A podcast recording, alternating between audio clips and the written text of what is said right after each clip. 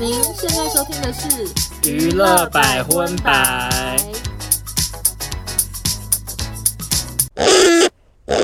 嗨，大家好，我是邵忠，我收纳。欢迎收听第七十八集的娱乐百分百。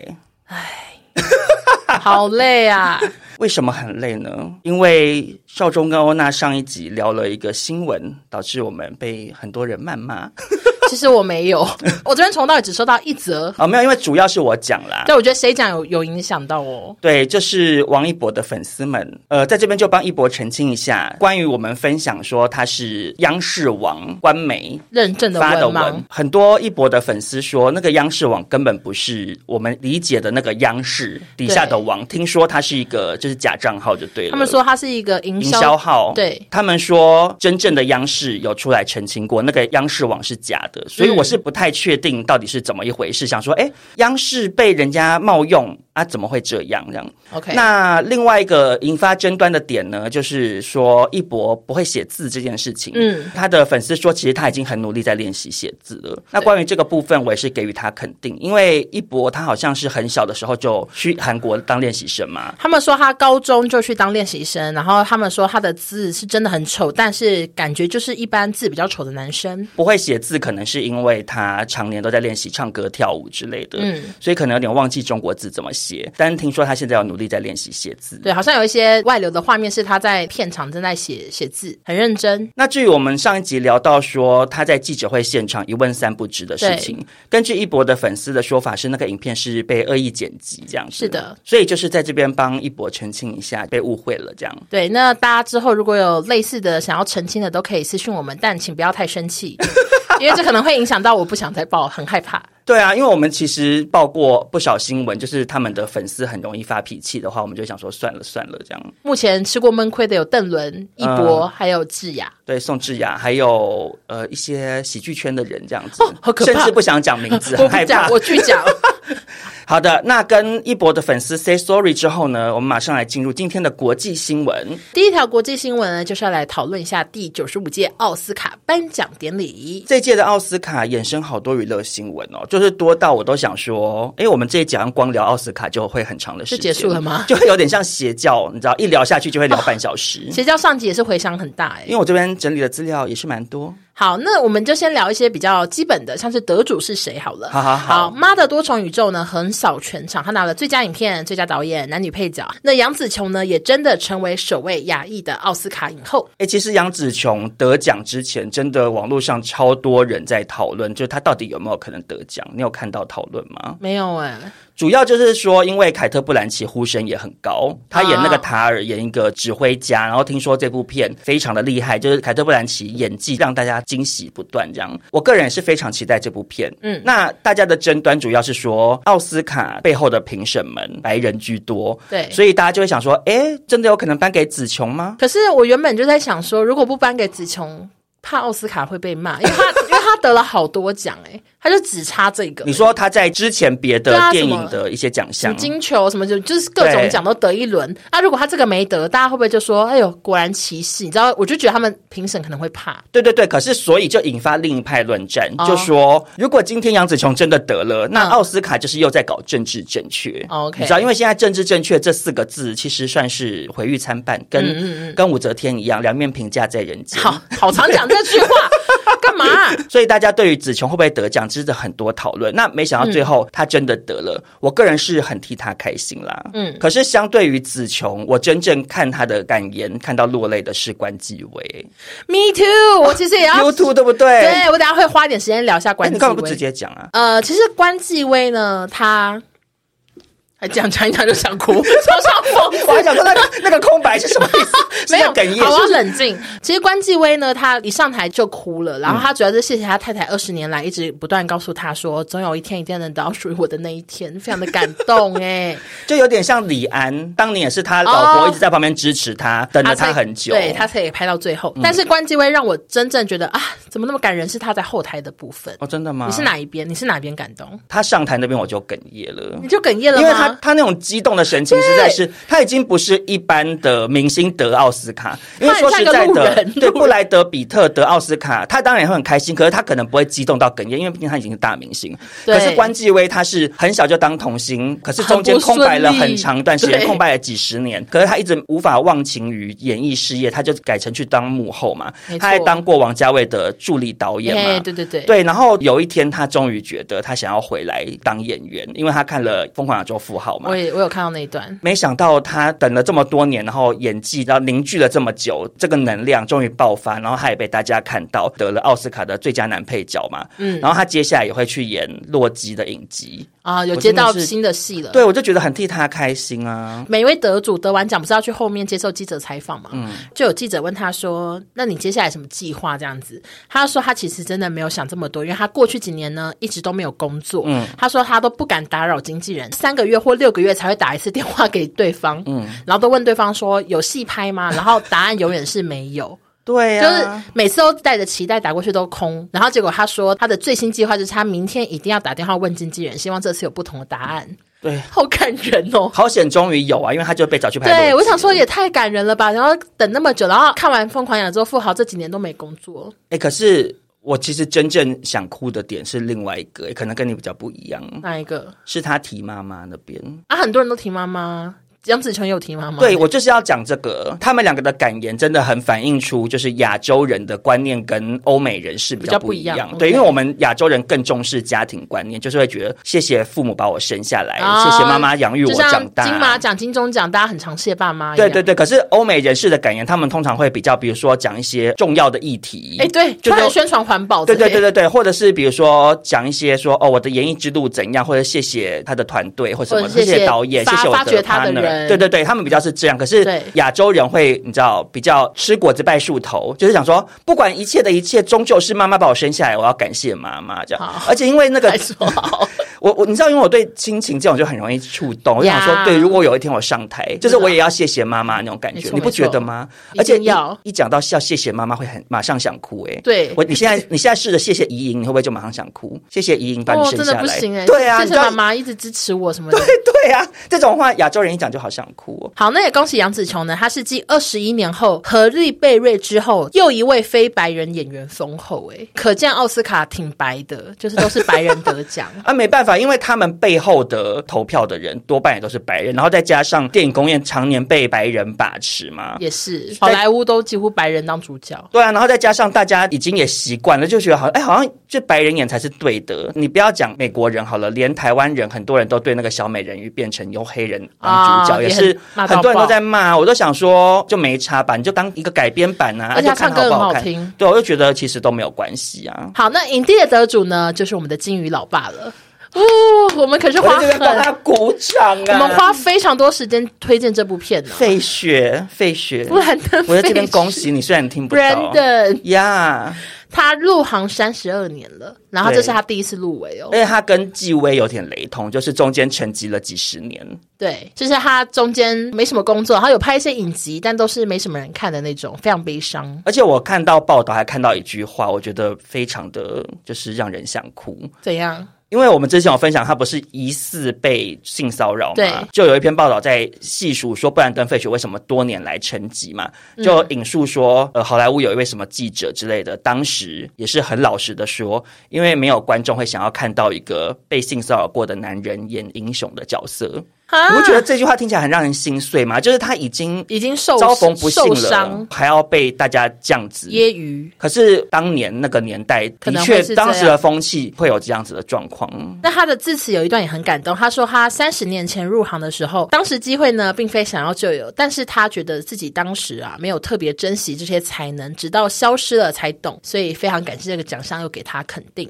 而且他在台上领奖也非常的激动，对他就是啊，他就是关继威西洋版，对对对，他他也很激动西洋纪，威他也快要疯掉了，可是他必须冷静，因为他可能想说我是影帝，可是他声音是呃抖到不行，而且纪薇跟费雪还有一个共同点呢、怎样就他们其实以前小时候合作过，嗯，都很年轻演。什么什么原始人之类，就是布兰登·费雪演一个然后被冰冻几、哦几万解年，冻然后被解冻的原嗯原始人，然后关继威是演他学校里头好像一个同伴还是什么的。 OK，想说哇，这个缘分也是就是相距很很长一段时间。而且那布兰登的费雪的儿子好帅哦，就坐在他正后方。那时候一公布说 Brandon，然后他就立刻拥抱那两个年轻男的，然后长头发那个非常的帅。这么感人，两个好像现在都是有当 model 之类，然后那个弟弟哦，我还去追踪他 IG，他 IG 现在不到三千个人呢、哇，你真的是抢先呢！可如是我果他可之能后爆红，你就会成为他的老粉。对可是我有你就可以私讯说 I am your oldest 可 fan。是没关系，可是我想说，之后可能会忘记，想说，哎，这外国人是谁？又会退 追，因为我很常好失礼哦我很常这样。但是欧娜讲到坐后面这件事情啊我就忍不住要来跟大家分享关于坐后面奥斯卡的一个花边新闻好，了。请说。我看到的时候觉得非常的想笑。主角是一位参与创作《黑豹二：瓦干达万岁》主题曲《Lift Me Up》而入围本届奥斯卡最佳原创歌曲的奈及利亚歌手 Thames。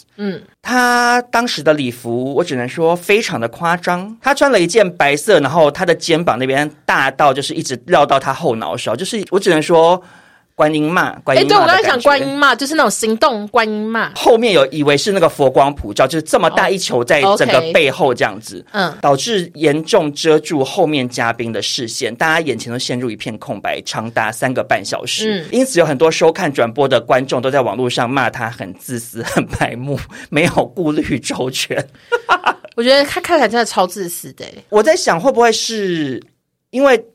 好，我先我先说，因为我完全不认识他是谁，我在猜了，会不会是他是奈及利亚歌手，然后他第一次来美国参加典礼就没有想到这件事，因为他平常可能没有参加大型就是典礼吗对，但我是自己乱推测的啦，我不知道，搞不好他其实有参加过奈及利亚的大型典礼或者他可搞不好住在纽约，哦，对对对，好，我我先说我不认识他，但我的意思是说，他有可能是想说，哇，我要去参加奥斯卡，我一定要盛装出席。那他可能想说，盛装出席是礼貌的展现，可对是他就忘记到说啊，我会挡到后面的人。而且他那个大程度是可能后面那一位，后面后面那一位，后面后面后面都看不到。我想说，我身为在电影院最讨厌被前面的人挡住的气，死我潘某人，我一定坐他后面气死哎、欸他想要这样子盛装走红毯 OK，可是他应该进里面之后要换一套。，对，因为其没有实现在错很流行，就是要就是要准备换两两三三套套。我记得范冰冰好像都三套、欸，对，果然呢，坐他后面的人发文的是谁？ 他是演《绝命终结战》系列第一集的男主角，他叫戴文·沙瓦。他就在推特上面发文说，其实他就是坐在 Thames 后方的嘉宾。好好笑。他说：“我因为被 Thames 挡住了，才没被摄影机拍到。”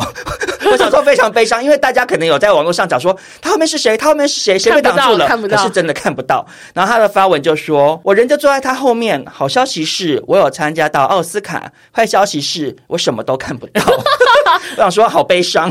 很幽默，而且听说这个男生后来好像删掉这个推特，哦，对，因为可能太多人在分享。对他想说，他不是要真的骂 Thames，我觉得吧他我有在猜他可他能为什要么搞那么不个笑勇敢？你说谁不勇敢就？后面那个为什么不说就是 too big 之类的， 就 跟他讲一句你说拍拍他对啊，吗就？说 please，然后就是让他真的降下来一耶点，不然换位置嘛，请他坐到最后面啊，比较不会挡到对啊人。我也这样觉得哎、或者是他就盘腿坐在红毯的， 就是你知道楼梯那 ，边我懂，我懂，因为电影院有时候有的人可能被挡，他就会坐走道上。对，就是这哎、样。可是我也懂那个哎、沙娃哎、沙娃怎因样？为我虽然很讨厌被前面人挡到，可是我基本上是没有勇气跟前面人说，不好意思，你可不可以坐低一点？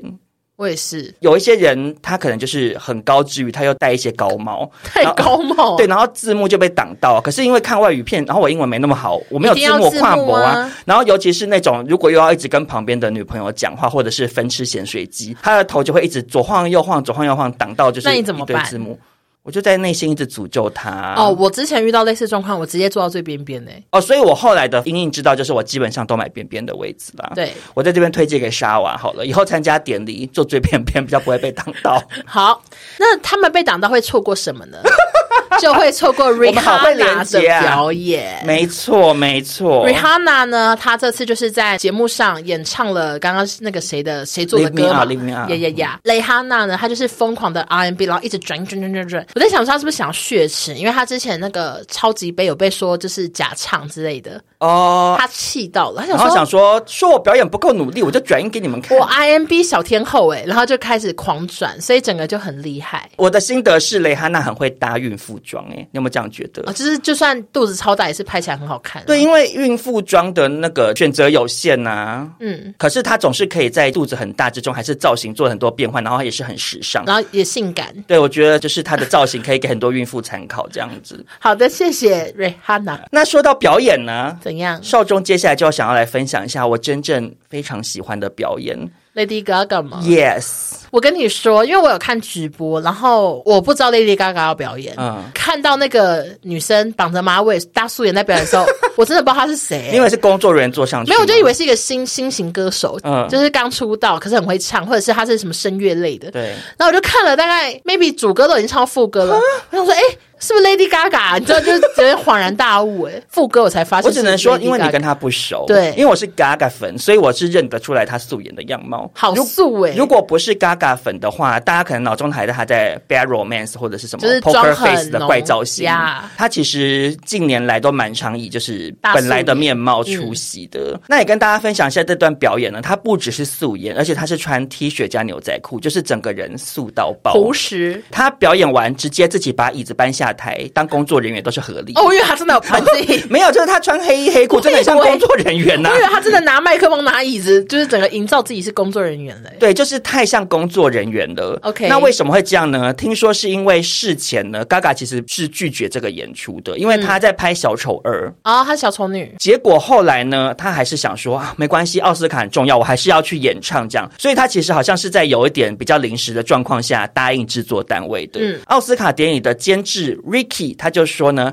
他是在美国时间三月九号礼拜四晚上四点的时候收到简讯，说他想要做点什么，但又没时间筹备大型演出，因此想要以很原始的方式让观众看到真正的 Lady Gaga。所以最后卡卡就以素颜搭配 T 恤牛仔裤，坐在高脚凳的方式上台演出《Hold My Hand》。就是那个《捍卫战士》的主题曲，他不是只有造型素，他连歌声都很素，你就懂没吗？有什么配乐的感觉吗。他基他前面基本上基本上是算清唱了，哦，前面一开始很干的净表演是伴奏也很少，也不会有什么和声帮他衬声音之类的。一般因为一般演出其实是会有一些要垫一点点声音嘛。他就是展现他的最真实的歌喉。那我也很喜欢 Gaga 的另外一个善举呢，嗯，就是他在典礼开始前走红毯的时候怎样，因为他身为国际巨星，很多记者都追着他拍照。嗯，那有一位男记者呢，要为了捕捉 Gaga 的倩影，疑似被她的裙子绊到，还是自己走路不小心之类哦 OK，的。反正跌倒。对，因为他的那个时候那个记者的姿势，我只能说有点像是我们之前分享过，我们有一个韩国追星族的攻读生，他不是会用螃蟹走路横着方式拿着相机哦要拍欧对对巴嘛，对就啪啪啪啪啪这样。嗯然后那个记者就是横着走路，可能就左脚绊右脚，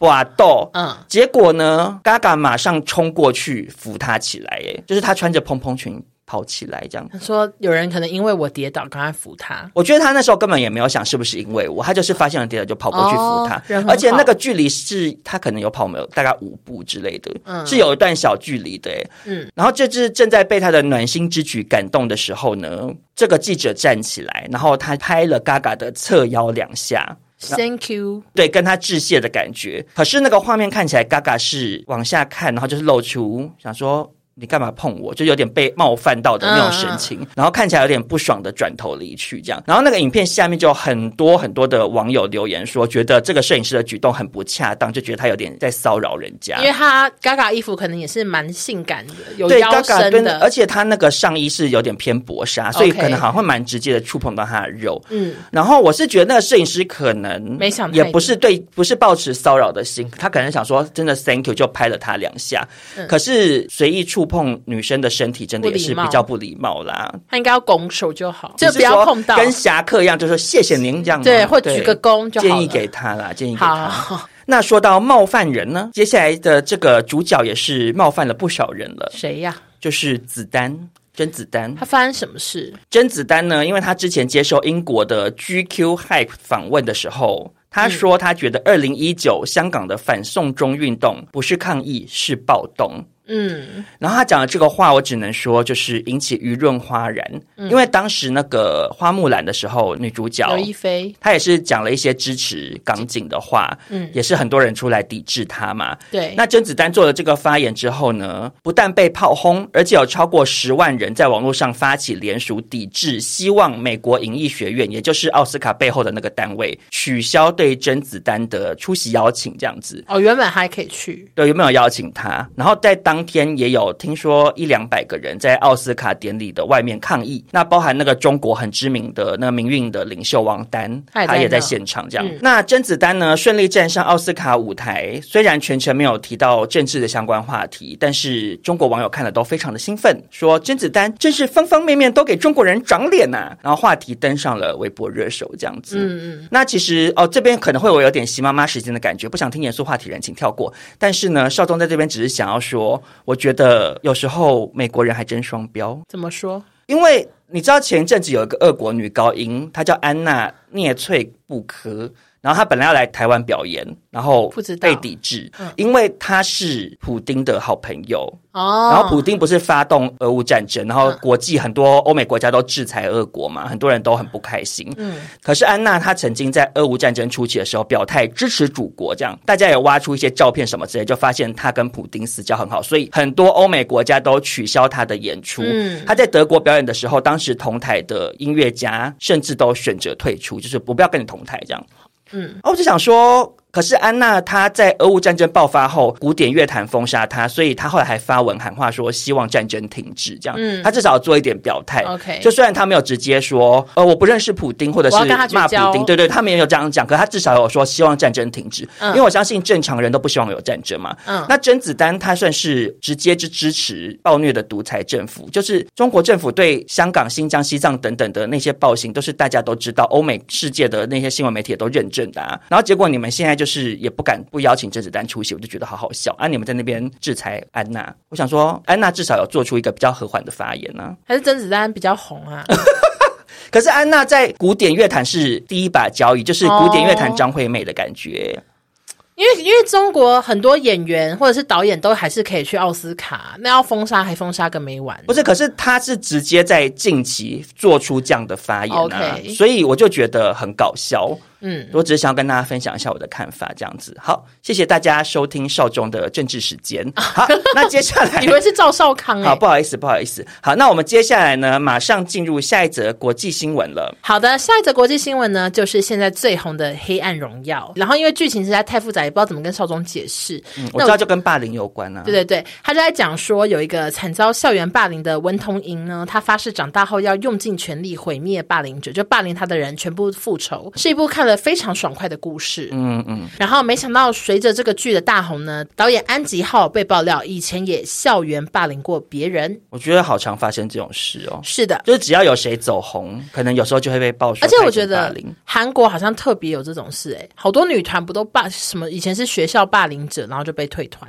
或者是也会有什么女团里面有一些什么谁霸凌谁的新闻，也是会看对过，。可是台湾就比较少这种事情，为什有么？吧？就很少啦。我记得高尔宣有被爆过，但是不知道真假啦，哦因为怕等一下变高尔宣的粉丝来骂 我。对对对，好的。那反正这个有一位是网友呢，他发文说，一九九六年他跟这个导演在菲律宾念书，那当时自己跟朋友一起开了安吉浩他女朋友的玩笑，没想到过一阵子，这个导演呢就召集了其他同学，对他们拳打脚踢两小时，Oh ，My God，然后还拳打说脚踢两小时，很久、会被欸打死吗？对好可怕啊他。们说有听到导演说把刀拿来捅他，可是我不知道有没有做这件事，反正就是但是有拳打脚踢这样。然后结果这个网友就看到这个人啊，竟然现在来拍《黑暗荣耀》，他觉得真是讽刺啊，所以他就决定出来爆料。那一开始呢，导演呢就表示说，无论怎么想，我都没有过群殴某人的记忆。他说他没有、没有记得这件事情，但是后来又有其他网友说，这件事情当时在菲律宾闹很大，我不知道菲律宾有这么小吗？就大家都知道这件事。可是如果是这种类型的新闻，真的会可能很多舆论讨论。 OK，因为或者是台湾也同是学啊啦，对啊，嗯，就是我记得之前好像在苗栗还哪边，不是有一个什么新闻很红嘛，就是是谁霸凌谁高中生什么的，然后又被挖出说什么霸凌者他爸爸是什么警察局、啊，然后哦压下来对对对，哦什么想起好来像姓姓田吗？还是什么？我有点忘记了反。正就有这样的新闻。对啊，那那大家就会一直猛讨论。对，然后其他网友是说闹很大，然后被打的孩子伤势很严重什么的。韩国媒体更厉害，他跑去问到这个当年被取笑的女友，哦，好强啊！他说其实那件事情跟我没什么关联。他说那怎么个找到的啊、我不知道，好他强、们是欸，普学亮吗？ 差不多就说那个哎，普学安的节目叫什么？超级任务啊！对对对，然后他们就回去那个摄影棚看电梯里， 对对对对对， 有没有然后打开还是一个电话， 对对对因为他不能来。 然后反正这个女朋友就说，她当时其实没有被欺负到，是安吉浩自己本人，因为她身高还有腿比较短的关系，被取名绰号叫做不长，啊，所以她可能不爽才去打架。我觉得取绰号是不对，可是也不要到打人吧，对啊，你可以反应，你可以或生气，者是你就取另外一个绰号回去喽。这样，我们要鼓励大家这样子 吗？我觉得不我确我定。我觉得啦，我我不是鼓励大家乱取绰号，可是我的意思是说，你在校园之中这种事情是永远无法遏制的。对。可是如果你今天真的很想反击，那你宁可是取另外一个绰号回去，也不要动手打人吧。对。而且其实不长没有到那么难听 啦。好会你懂我意安思吗慰人，好会安慰人。不是，，我是说我们被取过那么多更难听听的绰号，绰号对啊，哎不还是你长要也分享一下。我才不要嘞！对啊，因为我也被讲过什么人妖姐姐啊，对啊就是也是很悲伤啊。你其实也可以很难打回听去的啊。对，打可不是因为少中就是打不赢啊，而且我也不崇尚暴力。可是我有时候都会想说，早知道当年我试试看呢、你说打人，就是至少要反击啊，而不是一直被埋头的。哦、是反击，我以为你要打 人没。有，就是骂回去我都没有做嗯到，我我就对自己好失望呢。就再给我一次机会，我一定要重返过去，然后骂回去。我也觉得、欸，因为我现在勇敢很多欸诶、我以前还不好意思在，你知道，连那种大众我都不太敢讲话了，对对，更何况是被一群人学长在后面一直狂讲，我真的是应该要转身说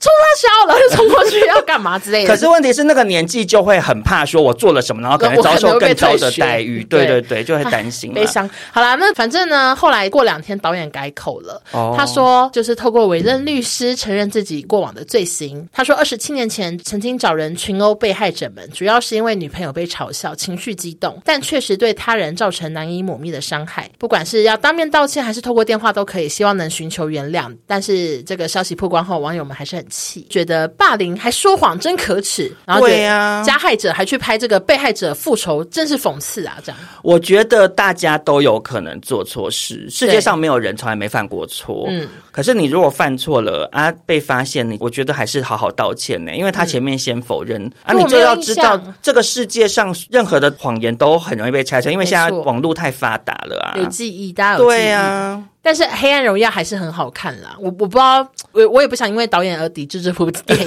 因为我还是很喜欢宋慧乔，哦 OK。就希望少宗有机会还是可以看一下。那承接之前聊过的《黑暗荣耀》呢，接下来这则新闻也是一个小更新，请说，就是我们上一集聊到导致非常多网友来跟我们讨论的这个邪教的纪录片怎《么以样神之名：信仰的背叛》呢，最近有一个更新跟大家分享，《以神之名》在上线前就有被社里教告、诶，你知道这件事吗？呃，其实纪录片有演说，就是像叶轩，他要从香港来韩国，嗯他从一下机场就开始被跟踪，就社里教的人是一直在跟踪啊 Oh 他 my 的 God 然后他们开车载叶轩去饭店，为了隔天的记者会，从头到尾车子都被跟踪，然后他的饭店看到外面就是有车子停在下面等他，给他吸狼、哎诶，就是威胁他吧，就是想说我们知道你在干嘛，你休想爆料的感觉。然后所以最后叶轩在记者会前他是大迟到，因为他压力大、哦太害怕太大，然后他一直在车上呕吐。啊，好可然怜后哦。胃痉挛还是什么，他就一直疯狂的吐，然后没办法，差点没办法参加这样。 OK，那因为社里教可能真势力太庞大了 OK 所以他们其实之前是有跟韩国的法院提出申请，要求禁播。他们说纪录片内容危害宗教自由，也违反了无罪推定。但当时呢，首尔地方法院是说，节目制作组是搜集了很多各方资料，嗯，那不能仅凭社里教单方面的证词就认为节目不实。那再加上郑明熙就是那个教主是公众人物，那纪录片跟公众利益有关，所以就不会申请这样。嗯，但是我不敢相信，怎样？最近那个婴儿花园的那个阿伯教主，他竟然也敢给我提高，害死多少人啊呐、他可恶的程度，我个人啊，在我内心之中是更甚超过郑明熙耶。错当然，他们两个都应该下地狱一百万次。可是我觉得阿伯恐怖的程度更高，因为他是他杀小朋友。对，那他为什么提告呢？是因为他不是被踢爆说他是那个呃新纳拉唱片行的老板嘛？嗯所以很多观众看完《以神之名》之后，在网络上呼吁乐迷停止在新纳拉购买 CD，没错以免助长阿伯这样。眼看这个纪录片只能说滚雪球一般，在世界各地越来越走是红。的，阿波他竟然向首尔的地方法院申请要假处分禁止播放，要求 Netflix 必须停止播放第五、第六集，如果不配合的话，就要支付他赔偿金。我想说，不要你脸，？还练才练不够吗？你你你当邪教教主赚了那么多钱，然后还开那拉演唱片，不是 你喜演欢想唱什么？会啊，开新新那拉演唱片行，差好多。 对对，我在 讲什么？太气太气！你已经赚这么多钱，你还敢叫人家支付你赔偿金？我想说，真的你不要搞啊脸嘻嘻嘻哦！好不要脸的阿伯哎、对我看新闻报道是说呢，其实以神之名不是第一个揭露婴儿花园阿伯的节目，之前 SBS 电视台呢曾经做一个想知道真相的这个节目，有追查过谜团重重的这个婴儿花园事件。嗯，那二零零一年原先也打算播出，结果当时阿伯利用了假处分得逞，就是让他们不能播。嗯，所以他这次才想要用相同的方式对抗 Netflix 这样。但是呢，好险导演金圣玄他有跟大家呼吁说，一定要看这个节目去了解邪教是多么可怕。他说他会为了将真相传达给观众，努力奋战到最后，就是对抗这些你知道邪教的提告这样子。我只能说辛苦他了。导演好厉害，我觉得相较导演阿伯，你真的是你给我你给我在全球的那个观众面前下跪道歉，都无法洗清你的罪孽。好气哦我，我好怕我们也会收到就是来自韩国的提告哎、可是他要告我们什么？讲他是阿伯吗？可是他真的是阿伯啊。我不知道他可能也会不爽我们在一直宣传他的事情。好，那我就希望婴儿花园的信众没有学中文好了。其实我不确定婴儿花园到底还存不存在哎、我记得你讲说他被关之后，还有一些人是支持他的耶，而且他的那个辛那拉唱片行要运作，感觉也是有一些教徒在帮他 run 吧，不然他怎么运作？可自是己因为也他们唱这家唱片行价格比较低，所以他们生意真的很好，搞不好还真的赚大钱哦呢、真的可恶至极啊！我在这边再呼吁一次，就是韩流粉丝真的要注意，不要买到辛娜拉唱片行哎、嗯，你买他的唱片，你的欧巴也不会开心啊。有一个韩流粉丝有跟我补充说，他是很早期的哈韩族，他嗯说他们其实以前就有听过这件事情，哦可是一直以为是传说，嗯，他们不知道说真的是真的、啊，所以他们也蛮惊讶。然后他们说现在新的都比较不知道，所以我们就是讲给年轻人听。对，大家赶快一起帮我们传递这个消息出去，那接下来是一个韩国新闻的更新，就比较是偏悲伤。对，就是南韩影帝刘亚仁。嗯，那我们其实之前报道就只停留在他涉嫌使用牛奶针，然后就没有在后续的更新了。亚仁呢，他那时候其实后来被发现是一年注射了七十三次，哦，还真多，很多次，然后他的总剂量有四公升，好多、哦，超多哎、等于是四瓶家庭号的牛奶。呀他就是因此被限制出境。结果后来检方采集了他的毛发跟尿液，确定他还有吸大麻、骨科碱跟 K 他命。也太多了吧！就是满满的毒品。然后他就是原本是被封为四小天王，嗯，然后现在变成四毒王。另外三个毒王是谁啊？还有牛奶针啊，牛奶针大麻果哦汁哦，碱有可以打四种毒，四哦。毒王，哦，不是四个人 啦，不是还有谁啦我？以为是有四个毒王啦，没有，是他本人是四毒王。啊嗯那有几点想要跟大家分享，就是他是从美国返韩时被抓包，入境时他被拔了一百六十根体毛。为什么那么多？对，我想说好痛哎、怎可么能可用能？剪的啦，可能用剪的。可是我以为要连根拔起，哦，是哦，我也有不知可道能，欸，也有可不能确要检定查毛囊。因为之前小时候感觉有一些台湾人明星被说吸大麻，他们就会突然去剃很平啊，好好奇怪，为什么要一百六十根？想不透。哇，那他真的真的是要痛一百六十次欸诶。然后另外一点呢，就是有网友翻出以前有节目讨论过骨科碱的相关影片，然后得知二零二一年骨科碱一公斤就要四百万台币。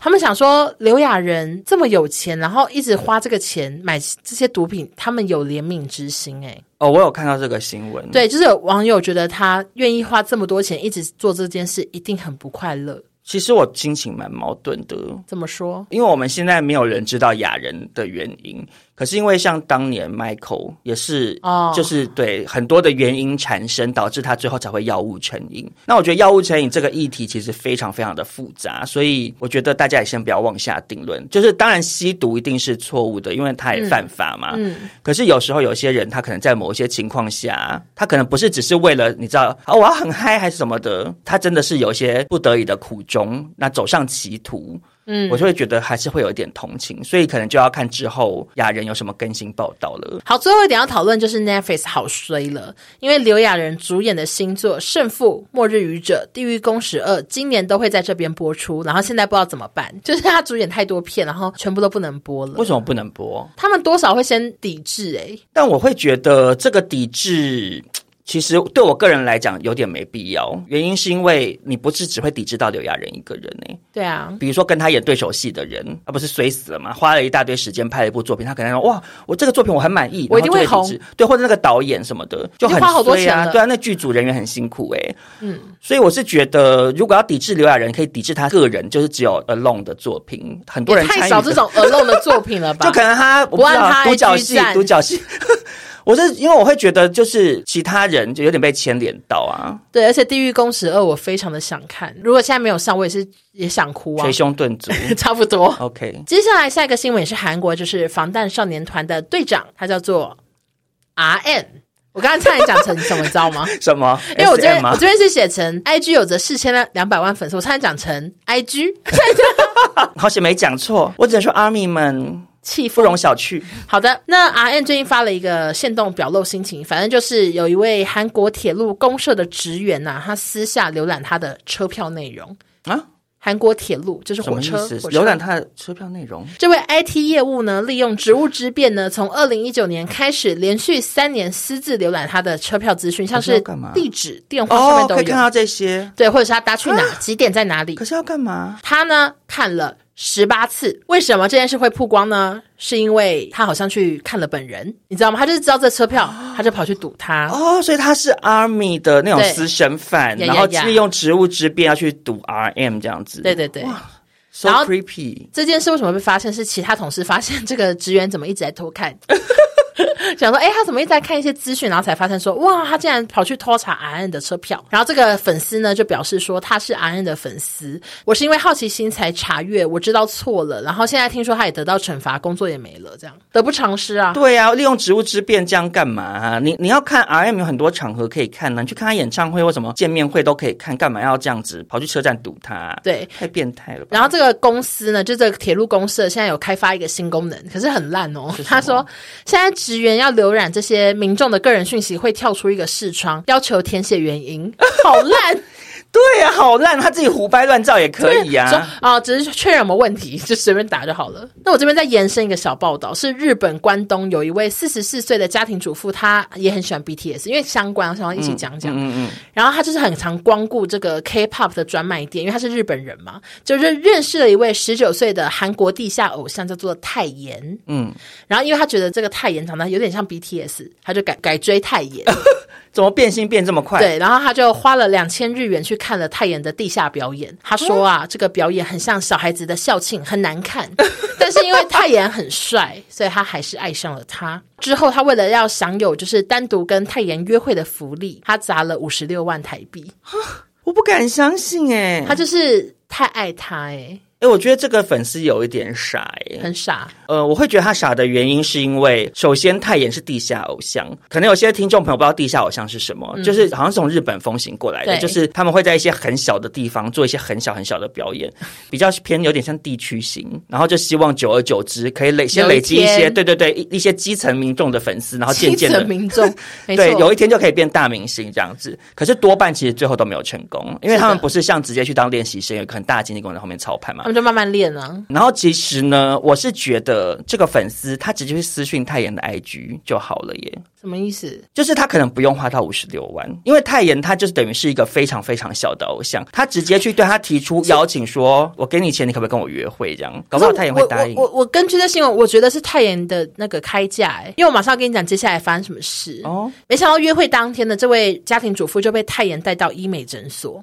啊，她要这个主妇帮她付这个医美的费用。那哦太瞎了，太所瞎以了。应该是前面她就是用类似这种诈骗的方式骗钱之后再说，哎、你出来帮我付一下医美。哦，所以不是公司帮他办的一呃个，。他没有写那么细，但我觉得看起来不像。那我真的也觉得他一开始去私讯他，搞不好不用花到五十六万呢、嗯，就花好多钱呢、因为他一开始直接去私讯他的话，搞不好泰妍最近手头比较紧，他多问几次，比如说他这次讲说五十六万，你过两个月再问，你他搞不好就降价变成三十万，其实这都是有可能的、就是很像杀价，你跟老板杀价，你说再便宜一百，再便宜一百，然后他说不要，你就说那我去看别家，有可能就有机对会。他可能就说好了好了好了，便宜五十啦，要不要要不要这样，嗯就是类似像这样，你就去跟泰妍杀价啊。好，然后他在医美诊所才发现，这个泰妍竟然不是韩国人，哈，因为他原本以为是韩国地下偶像嘛，毕竟他按 BTS，结果没想到他是日本人，他就从那个医美诊所的资讯发现他是日本人，而且发现泰妍韩文讲的很差，就是根本没有学好，就来假装自己是韩国人只。能说爱姆丢狼了，完全诈骗，然后就约会完之后，他就好气哦，就不理了。然后这个假韩国泰妍就一直传讯息，然后对方都不回嘛。那家庭主妇想说，我不要再被骗钱了，我不回你。然后最后那个泰妍就密他说，别不理我，老女人啊，好好悲过分。 好悲伤的结局啊！而且他干嘛一定要他理他？他去诈骗下一个人，他可能觉得这个女的最好骗吧。哦也是， 你这样讲倒是没错，大也户啊是冤大头，对，肥羊上身。这个女的最后就自己爆料，好惨。那在这边呢，就跟所有的喜欢任何偶像的人说，还是谨慎理财 啦，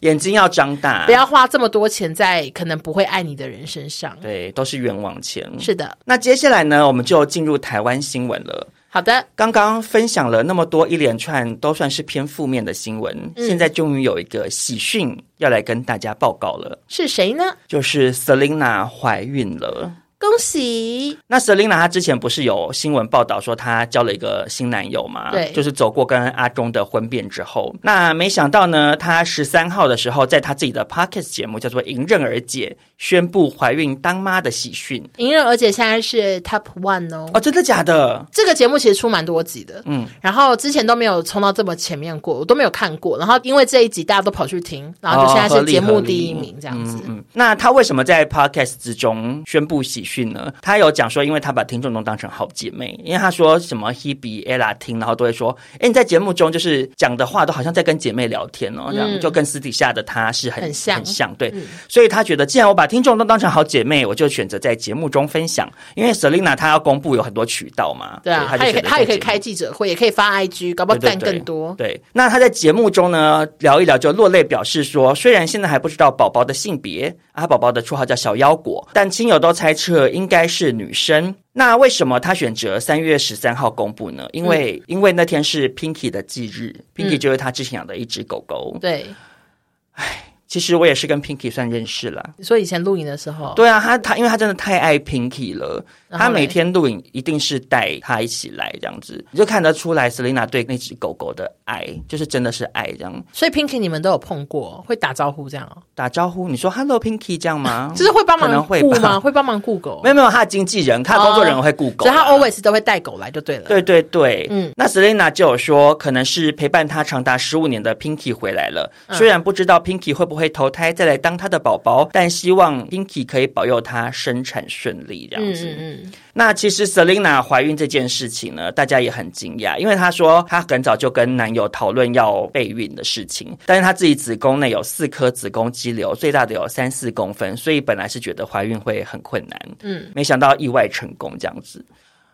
唉我真的是觉得苦替她尽开甘心、来欸，对啊，因为她的人生，我只能说福祸相伴吧。嗯就身为女子天团，然后很红，赚很多钱，然后家庭很幸福，对可是遭遇被火纹身，然后又遭遇婚变这样。嗯，而且我记得当初她来主持我们节目的时候，她那时候算是烧烫伤之后的第一个节目。嗯，她那时候身上都还要穿那个压力衣，嗯嗯，然后我们都要准备电风扇在她的旁边吹她，在摄影机看不到的地方，因为嗯其实她烧烫伤，她可能汗腺有一些受损，就排汗会有一些状况，会很热，嗯所以就要用电风扇在旁边一直吹她这样。然后那时候我记得好像新闻媒体也有报道过关于生产的事情，因为她那时候跟阿忠刚在一起嘛，嗯然后我那时候看到新闻是讲说，因为她烧伤的关系，所以其实对于怀孕也会很辛苦，因为她等于身体有各种的状况。嗯，可是没有想到，她不但克服了被火纹身，然后现在也克服了子宫肌瘤对于生产的一些障碍，这样、顺利怀孕了。我真的是恭喜嗯很感人 Selina，而且她，我为什么会这么觉得想恭喜她这么多 遍呢？对，一直恭喜，因为恭喜 Selina 真的人很好，是的，她是一个私下也非常暖心的人，然后很节俭，大家没吃完的便当她都给她带回家。她说带回家给老 公吃，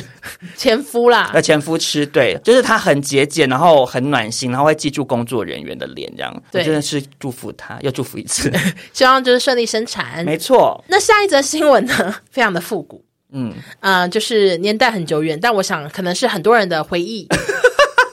但好像也是是什么？我的回忆，是什么？也是我的回忆，就是。于祥全的新闻。你这样讲太笼统了，是于祥全当年上选秀节目被骂到就是失心疯的新闻。是的，二零零五年呢，华视综艺节目《快乐星期天》。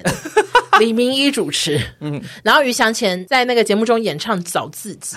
陶喆嗯的，结果就是演唱时就是走音啊、忘词，而且是一开始没多久就忘词，所以在节目中就惨遭评审包小博的严厉批评。包小博跟小嗯松啊，很多人因为当年小松、小博真的是走毒舌评审，对对对而且那个节目好像是有特地要经营毒舌派，对对不对对因为像星光大道其实比较偏暖心，不超会我讲到超哦太我也是对，比较不会讲到太太凶，但当时这两个就是走，还有巫启贤，就三个人一起毒舌派。没错，那那时候呢，他就说：“你是艺人吗？你受过训吗？拿到麦克风就是歌手吗？就是一直咄咄逼人这样。有了乐队老师帮你伴奏，你就是天王了吗？好多问句很会讲哎、 叽里呱啦，反正就讲他一顿。然后当时其实，在节目上，于长全看起来没有什么状况，尴尬的笑这样。结果殊不知，他后来呢，罹患了忧郁症跟恐慌症，不吃不喝，失控的大哭大喊，连父母都不认得。然后那时候其实新闻都有拍、那时候新闻报超级久哎、超大，可是因为其实那时候大家都普遍觉得于祥全是妈宝，嗯，仰仗他的爸爸妈妈是明星，对嗯然后就怀有新梦那样子，可是实力可能没有跟上。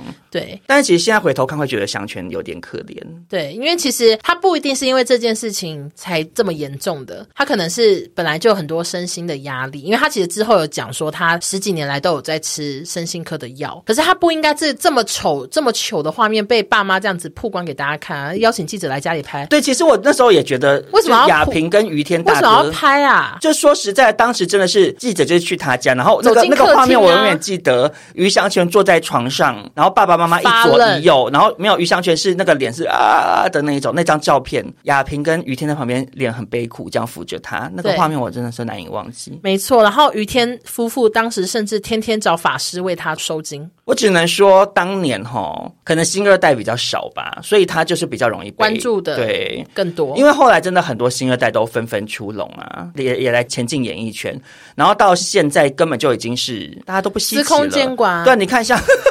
司空监管啊，对啊司空小 S 她三个女儿也都是出来拍杂志什么的，对啊然后欧阳家族啊，什对么啊好多、哦，大家都没习错，惯。然后这个事件呢，就导致这个后来节目评审就不再那么犀利了。嗯然后过几年就停播了这个节那、目。啊毕竟他们是以犀利起家，对你就不是犀利就少了一没个嗯人看看点。对，，但是哈，这个事件隔年一月，其实还有一件事，就是包小博录影时遭黑衣人殴打，欸然后当时很多人都觉得于天就是幕后主使，然后觉得说于天就是有势力，他一定找得到黑衣人去打包小博。结果于天就有尴尬的受访表示说：“我知道你们第一个联想的一定是我，但跟我没关 系。”其实还要解释。那之后殴打包小博的三位男子应讯时表示说，他们也不认识于祥全跟于天，只是看不顺眼包氏兄弟的毒舌，才出手教训。哇，真的是很好投入的那个观观众众哦对对啊，因为其实他们不要私下人很好，他们只是在节目上做个样子。因为其实也有可能是制作单位，他们本来的设定就是说，哦，我们要另辟蹊径，走一个毒舌派这样子。对，不够毒，不够毒，这样。对。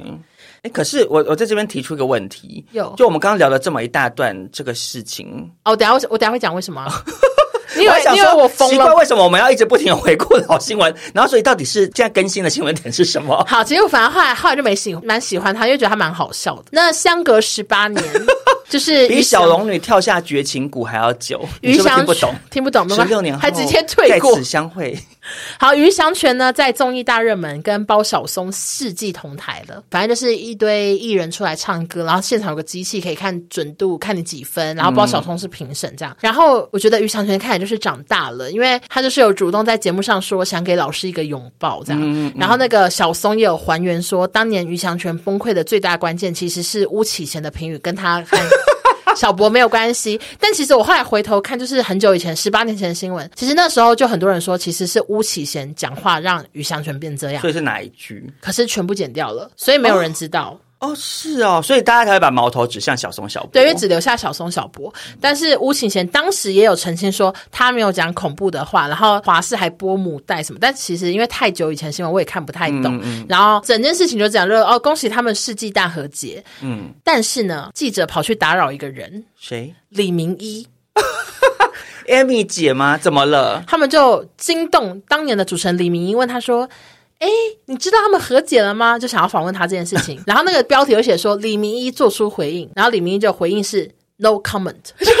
没回应我啊在。记者，不要在标题骗人了吧我？想说李明也回应，点进去 no No 哎 comment，哦 comment，然后 好生气，好生气。就是这样啦。但是其实我们两个后来都有在节目上遇到过于祥全，我跟于祥全应该是有对过那个新二代之类的对稿，反正对他印象也是 OK 啊，就是不会有什么耍大牌或者是怎样，我就觉得他蛮好笑。然后外加我看综艺玩很大几集，然后有看到于祥全上节目，我也觉得他很好笑。其实我后来也是还蛮喜欢祥全的耶。我在制作单位真的跟他遇到好多次，那时候欧娜已经离开我们那时候的公司了。哦，你们后来还是很常发他吗？就有一段时间很常发啊，然后他每次来都是超级热情，跟那个比如说书画阿姨，就是没说姐姐好什么哦，然后就 好像疯就子是会跟我聊天，就哦少中你怎样什么 什么，然后有一次还什么带了一大箱宝可梦联名的什么饮料，然就后是来好给像你是们喝好像他哦代理的还是什么的，嗯然后拿来送给我们呢、这人很好啊。而且真的是开朗到不行，然后上节目也是都效果做得很好，这样我就觉得像你讲的，就是祥全长大了，因为他当年可能在父母的庇荫之下，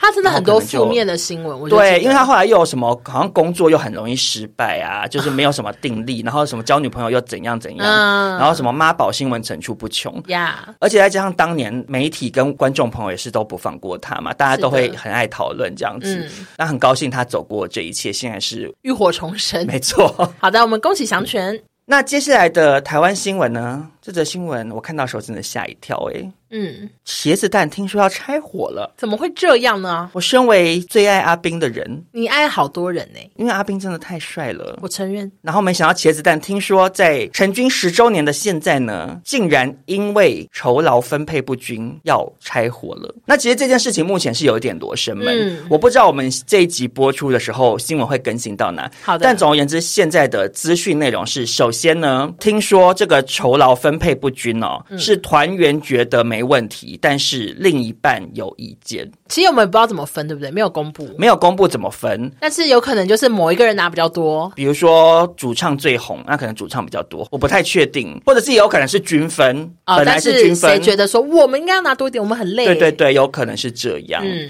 那听说是因为身旁的家人朋友相当计较，谁付出多，谁付出少，成为了压垮骆驼的最后一根稻草。这样，嗯，那记者呢有去访问茄子蛋的经纪人是否拆伙，也没有给出正面回应，就说不好说，这样就是给一个模棱两可啊的答干案。嘛给一个这么模棱两可？对，所以这件新闻大家就是有点议论纷纷，议论纷纷这样。嗯结果后来呢，茄子蛋有发文的，嗯呃，内容是说，大家好，我们是茄子蛋团队，就也不是本人啦、他是说，谢谢大家的关心，占用资源。那针对这个报道呢，他们说每年都会进行财务评估讨论，毕竟自己开工作室，一切裁员都要精细审视打算，并不如外界所传是因为酬劳分配不均导致拆伙。报道中还提到，家人、另一半、经纪人回复的内容皆未经过团队任何一人证实。嗯等于说不知道他们访问的到底是谁。报道常会出现一种什么有人身旁有人什么爆曝料光什么，就是其实可是你不知道他是谁这样。对，那团队呢有内部讨论争执，都是沟通中会有的状况。相信没有人希望自己一言一行被放大以讹传讹，这样。他们说现在其实是茄子蛋要暂时休息，各自做喜欢的事。蛋蛋的歌迷都还在，团队没有解散，希望媒体或周遭友人不要再过度渲染团队内部的状况了，这样。嗯，所以到底事情是怎么样，可能就要看之后的发展了。因为阿斌真的自己去拍戏。他拍什么啊？我不知道，我也是看新闻报道，就是那时候的新闻的写法是说，哦，因为要拆伙，然后阿斌打算朝就是戏剧演圈员发展，因为他嗯 OK 好像声音有点倒嗓对，还他什么有他的。他有讲。对，有去看医生嘛，可是光是发这种声明都会让人有点小紧张，就杞人疑窦喽。因为大部分只要有类似这种声明，就是快要出事了， 真的很多这 样。但就希望没事，希望没事。而且三人团真的好好常出事，哎，可是在这边我要进行一个小延伸讨论了。怎么样因为茄子蛋这个新闻引发很多网友讨论说，为什么五月天这么多年都没事？为什 么呢？对对对，我想想，会不会是因为真的太红太红了，红到谁拿比较少钱都没关系，因为都好多钱。哎，no no no，、怎样？听说是因为五月天这么多年来都是五人均分，哦，对，，然后身旁的人可能也没有讲一些微博的话，就是感情真的好，因为我觉得以团体而言，酬劳真的会很容易成为尴尬的点呢、你对啊看，像比如说我跟你或我跟印翔，嗯，我们的酬劳都是均分啊。对可是如果不是均分的话，真的会想说。好尴尬。对，啊，比如说欧娜最终人数比较多好了，然后就欧娜拿比较多，可是我可能想说，可是我有剪接，我有负责其他部分呢、嗯你就引发一些不必要的，就心情不好，引发争执啊。是可的是反过来讲，均分就也有可能会身旁的，比如说妈妈就说，哎，那个欧娜怎么可以跟你均分什么，就有可能发生这种事。对所以只能说酬劳的事大家要小心，大家是 谁？ 对啊，各个团体 好不好？没错因为五月天真的是好厉诶是害不哦是唯一到现在还在的天团呢、因为 S.H.E 也算是单飞啦、对啊，因为他们是公司的关系，现在天团还在的组合好像是不是没有、诶天团、就是那种几十年然后地位很崇高的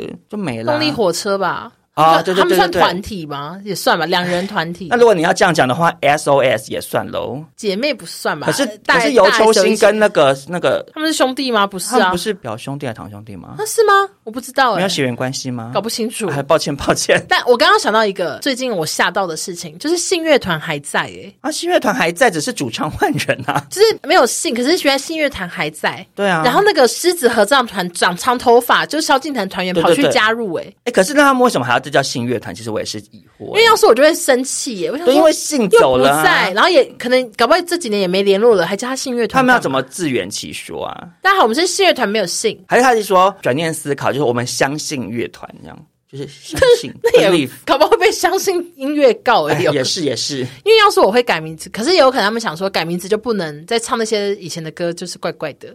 也是矛盾了他。也想唱天高地 厚啊，对，也不知道谁唱。我看照片好像至少有两个以前的都还在，什么 Andy 还什么的还在，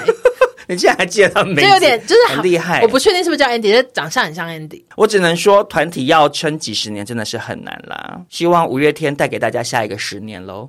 还明明不是舞迷，还讲这种话。对啊呀、那今天的新闻就聊到这边，在节目的最后，要跟大家宣布一件重要的事情。什么事情？欧娜接下来会离开我们一段时间，嗯，又没有。没有在台湾这片土地上陪伴我们。是的，下一集呢会是预录好的，因为欧娜是什么时候出发？下礼拜就是要前往美国找她男朋友。对去一个月而已哦。我们接下来就会跟之前一样继续跨海连线，可是为什么下一集是预录呢？因为其实跨海连线啊，音质很多很多的问题造成剪接的少中莫大的困扰。对，我我剪接时间要花一倍，因为它会有一点累个，对吗？对，然后两个音轨我要花很多时间要并调，在然后一起声音又会有很多的问题，我只能说会非常的想哭，所但是以你也不敢停录，也不是不敢停录，可以停录啊，还是我们在这边宣告停录。 网友会说不要，还有一个月不要。好了，我们还是会录啦，那就请大家多担待。那在这边就祝福欧娜在美国之行与男朋友甜甜蜜蜜喽。谢谢少中，那也祝你就是甜甜蜜蜜 喽， 好的，那也祝所有的听众朋友甜甜 蜜蜜。有完没完呢、